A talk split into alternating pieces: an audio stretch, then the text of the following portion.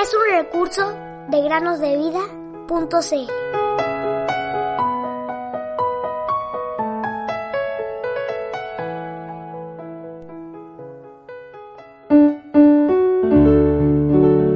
Dichosos los que oyen la palabra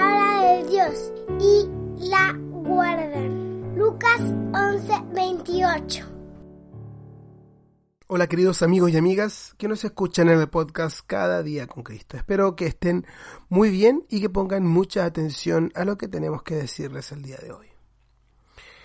Quiero comenzar con una pregunta. ¿Has tenido alguna vez tanta sed al punto de que tu lengua se siente delgada y seca? Esto fue lo que le sucedió a un muchacho llamado Ismael mientras caminaba por el desierto. La mamá de Ismael hizo todo lo posible para hacer durar al máximo el agua del odre de agua que traía consigo para este viaje tan arduo y cansador. Probablemente ella le decía a su hijo, por favor mi niño, solo un pequeño sorbo, queda muy poquitito. Pronto toda el agua se acabó. Probablemente a Ismael le dolía mucho su cabeza y su cuerpo ardía de fiebre. Él no pudo caminar más.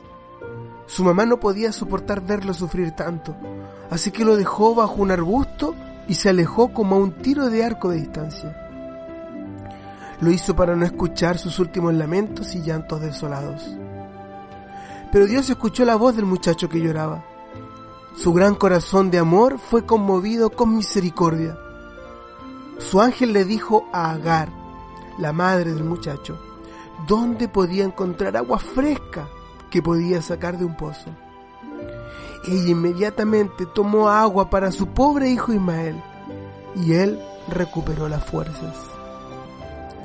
Ismael creció y se convirtió en un varón fuerte.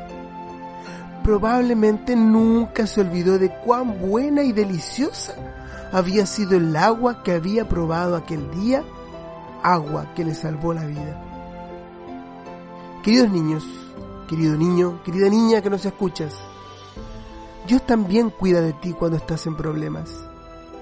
Dios sabe todo acerca de ti, quién eres, a dónde vas, qué es lo que necesitas, cuáles son tus problemas. Incluso no puedes imaginar cuánto se preocupa por ti. Él siempre tendrá tiempo para el clamor de los niños, para niños como tú, que nos escuchas, querido amigo o amiga. Solo háblale, cuéntale todo, como si le hablaras a tu mejor amigo. Él siempre estará dispuesto a escuchar y ayudarte cualquiera sea tu situación. Invoca mi nombre en el día de la angustia, yo te libraré y tú me honrarás. Salmo 50, 15.